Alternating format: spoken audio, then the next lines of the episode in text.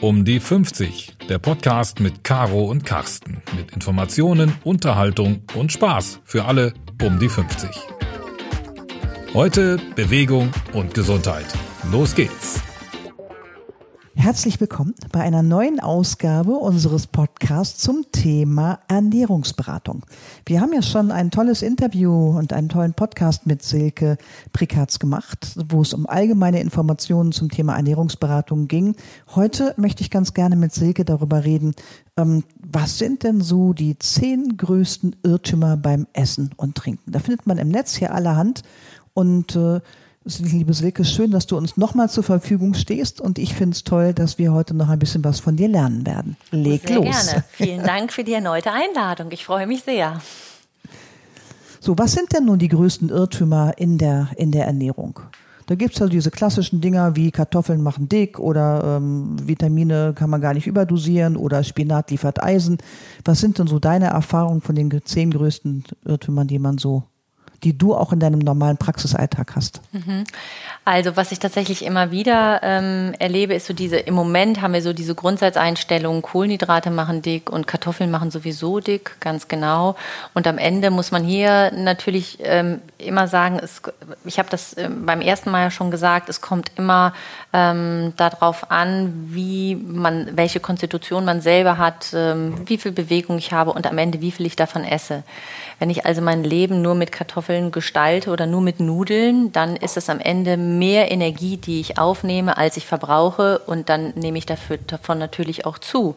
Ich kann aber genauso auch von Obst zunehmen. Beispielsweise, wenn ich den ganzen Tag lang nur Smoothies trinke. Da ist so viel Energie, so viel Zucker drin, dass auch das mein Gewicht nach oben schnellen lässt. Und ähm, ja, darüber denken die Leute in der Regel nicht nach. Und am Ende ist es aber das Gleiche wie bei den Kartoffeln.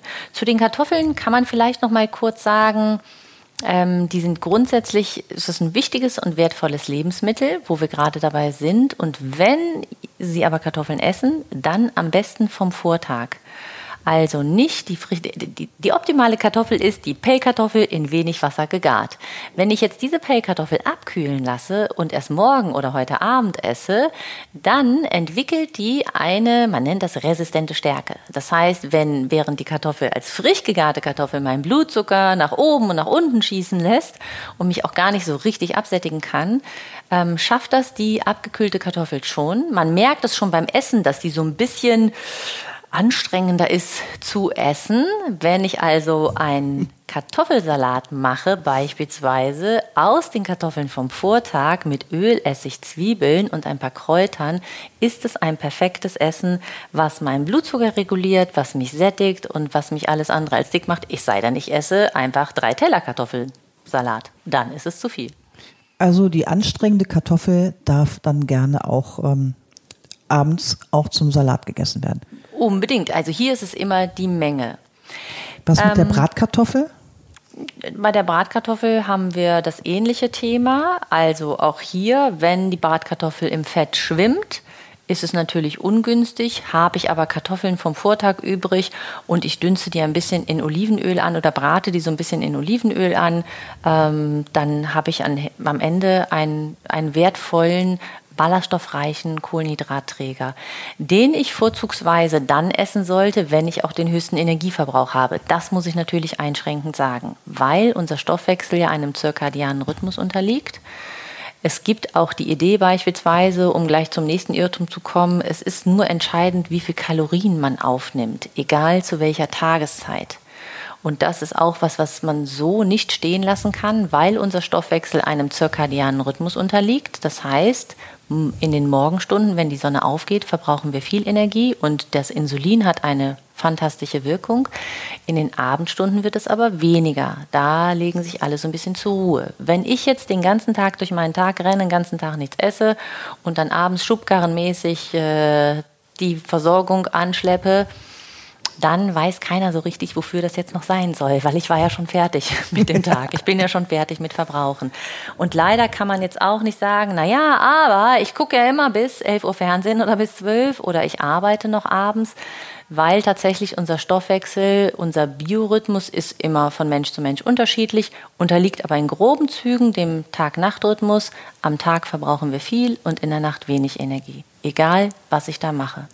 Es gibt doch diesen alten Spruch, ähm, Kaiserkönig Bettelmann. Also morgens frühstücken wie ein Kaiser, mittags ähm, wie ein König, wie ein König und, und abends wie ein Bettelmann. Richtig. Wunderbar. Hat das noch Bestand die oder alten ist Sachen, das so? Die sind häufig leider sehr, sehr wahr. Der gute alte Paracelsus hat schon gesagt, die Dosis macht das Gift und auch deine alte Klamotte, die du davor gehalten hast, die kannst du dir mal schön auf deinen Kühlschrank schreiben, weil das ist genau das. Versuch mit einer hohen Energiezufuhr zu starten und lass die über den Tag hin verteilt weniger werden. Unser soziales System gibt das gar nicht her.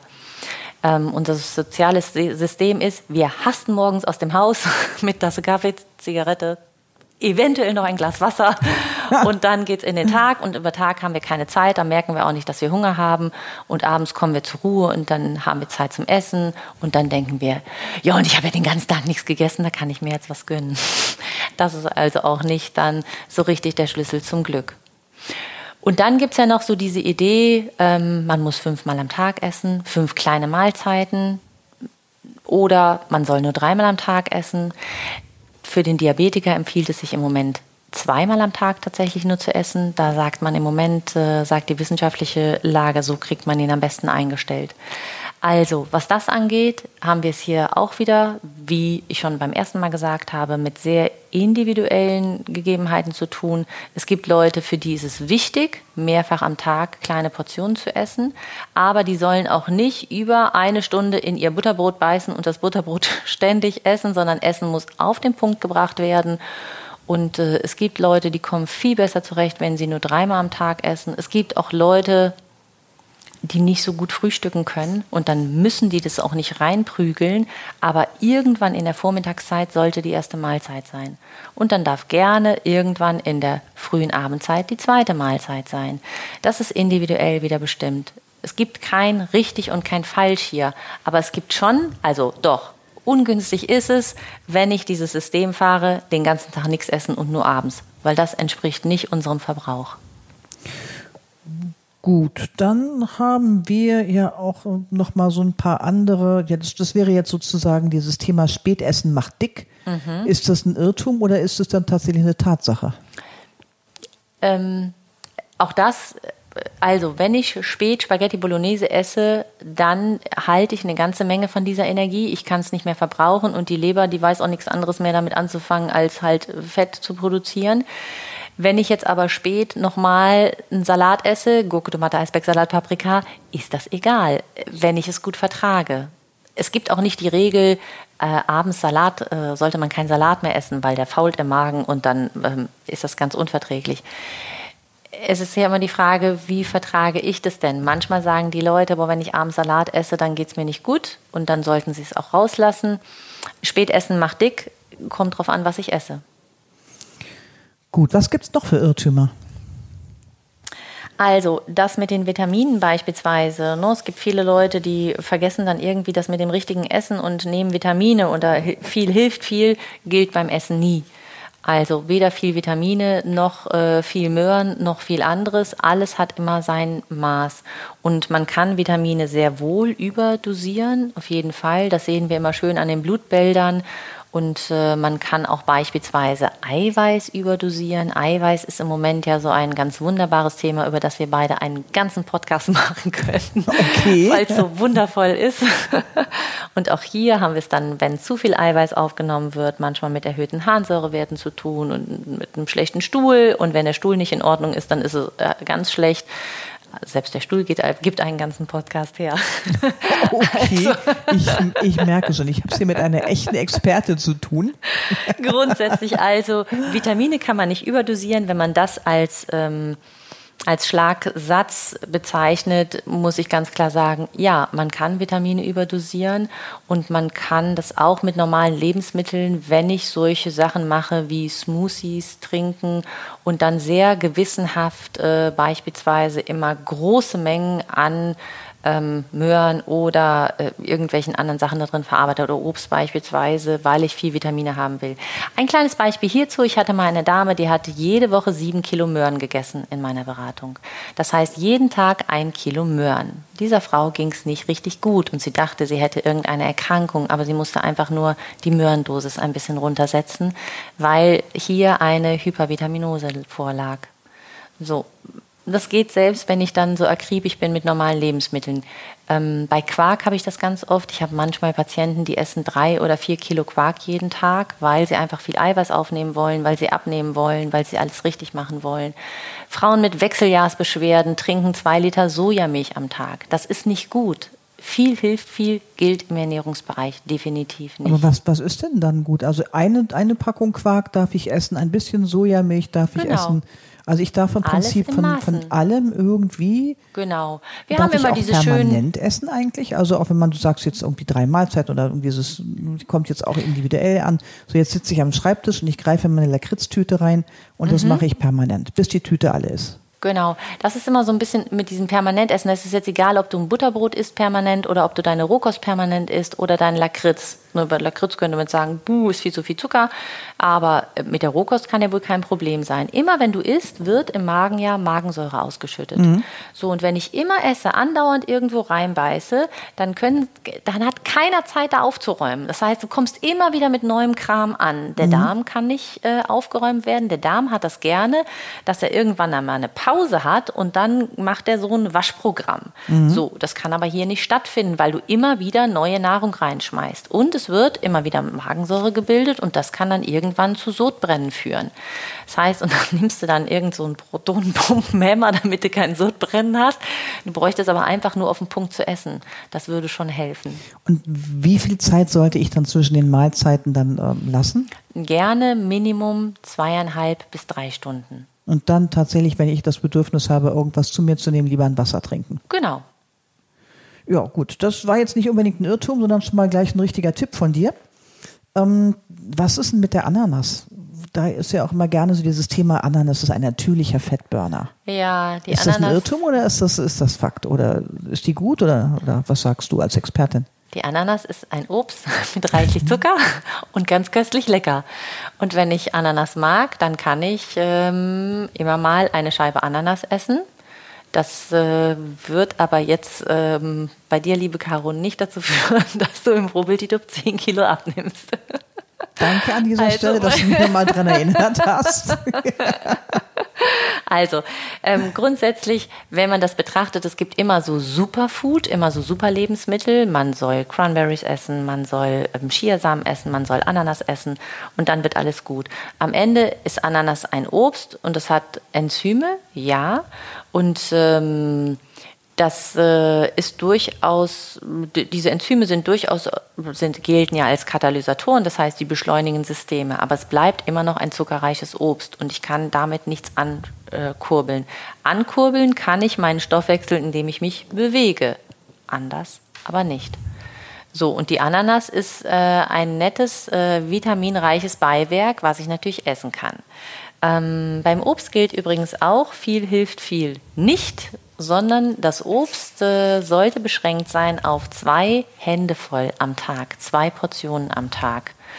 So, jetzt äh, formt Caro schon gerade ihre Hände zu großen ich Suppenkellen. Ich habe hab große Hände und lange Finger, da passt viel rein. So, wenn man die Hände jetzt zusammen macht, die Finger zusammenfasst und dann hm. nochmal guckt, also es ist nicht die große Prankenhand, sondern die suppenkellenförmige Hand, die dann auch keine Suppe durchlassen sollte. Das heißt, die Finger geschlossen bleiben und was in diese beiden Hände reinpasst, das ist die Ration an Obst für jeden Tag. Und das gefällt der Leber, das gefällt deinem Vitaminhaushalt und das gefällt auch deinem ähm, Zuckerhaushalt. Aber große Mengen Obst pürieren und dann im großen Stil schlucken in der Hoffnung, äh, viel hilft viel, da sind wir wieder beim Thema, das ist leider ein ähm, absoluter Irrtum. Und da kann ich vielleicht noch mal gerade eben dazu anschließen, ähm, um noch einen brauchbaren Tipp vielleicht zu geben. Obst immer mit den Zähnen essen. Also beim Obstessen immer die Zähne drin lassen. also wie, wie, meinst du das mit den Zähnen essen? Also das ich mein, bedeutet, das Obst sollte immer die Konsistenz haben, dass du es kauen musst, mhm. dass du es beißen musst, weil dann bist du limitiert in deiner Aufnahme. Wenn du ähm, Orangen, wenn du frischen Orangensaft machst, mhm. wie viel Orangen brauchst du ungefähr, um ein Glas Orangensaft herzustellen? Naja, so vier bis fünf brauche ich schon. Und wenn ich die in meine beiden Hände reinpacke, dann muss ich die schon ziemlich gut stapeln. Okay, also ein Glas Orangensaft mit 0,2 Liter enthält circa sieben Stücke Würfelzucker. Genauso mm. wie ein Glas Cola oder Limonade. Ist exakt das gleiche. Wenn ich jetzt äh, dieses Glas Orangensaft trinke, kann ich das sehr schnell erledigen. Das heißt, mein Körper wird geflutet mit äh, Vitalstoffen und mit, ähm, aber eben auch mit Zucker. Wenn ich dir jetzt diese vier Orangen vorlege und sage, so Caro, los, fang mal an. Rabizabi, gleiche ja, genau. Zeit. Da wirst du mir nach der zweiten Orange sagen, ach Silke, eigentlich bin ich jetzt durch mit Orangen. Ich mag jetzt eigentlich nicht mehr. Das heißt, du hast von Natur aus ein Limit, mhm. weil du bist gesättigt. Und diese Sättigung erfahren wir nicht, wenn wir etwas verflüssigen und einfach runterschütten.